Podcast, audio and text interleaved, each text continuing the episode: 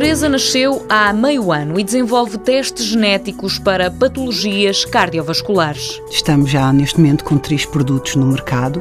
Temos uma carteira de 11 testes desenvolvidos que vão entrar progressivamente no mercado ao longo de 2014.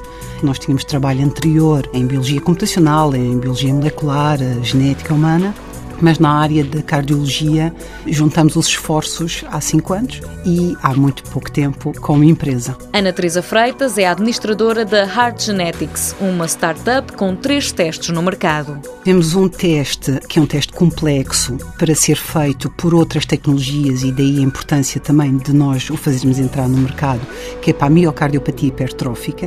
É uma patologia que está associada ao síndrome da morte súbita, muito conhecido nos atletas de alta competição e, como tal, é de uma gravidade enorme.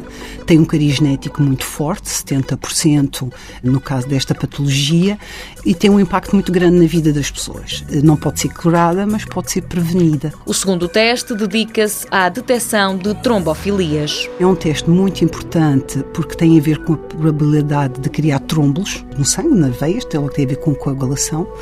É muito importante para as clínicas de fertilidade.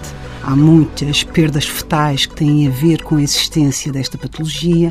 É importante para nós no dia a dia porque viajamos muito de avião e sabemos as precauções que são necessárias ter quando são viagens de longo curso.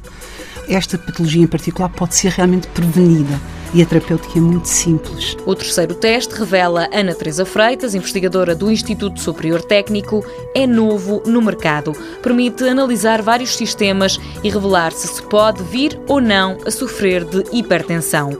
Na Heart Genetics trabalham sete pessoas de áreas diferentes.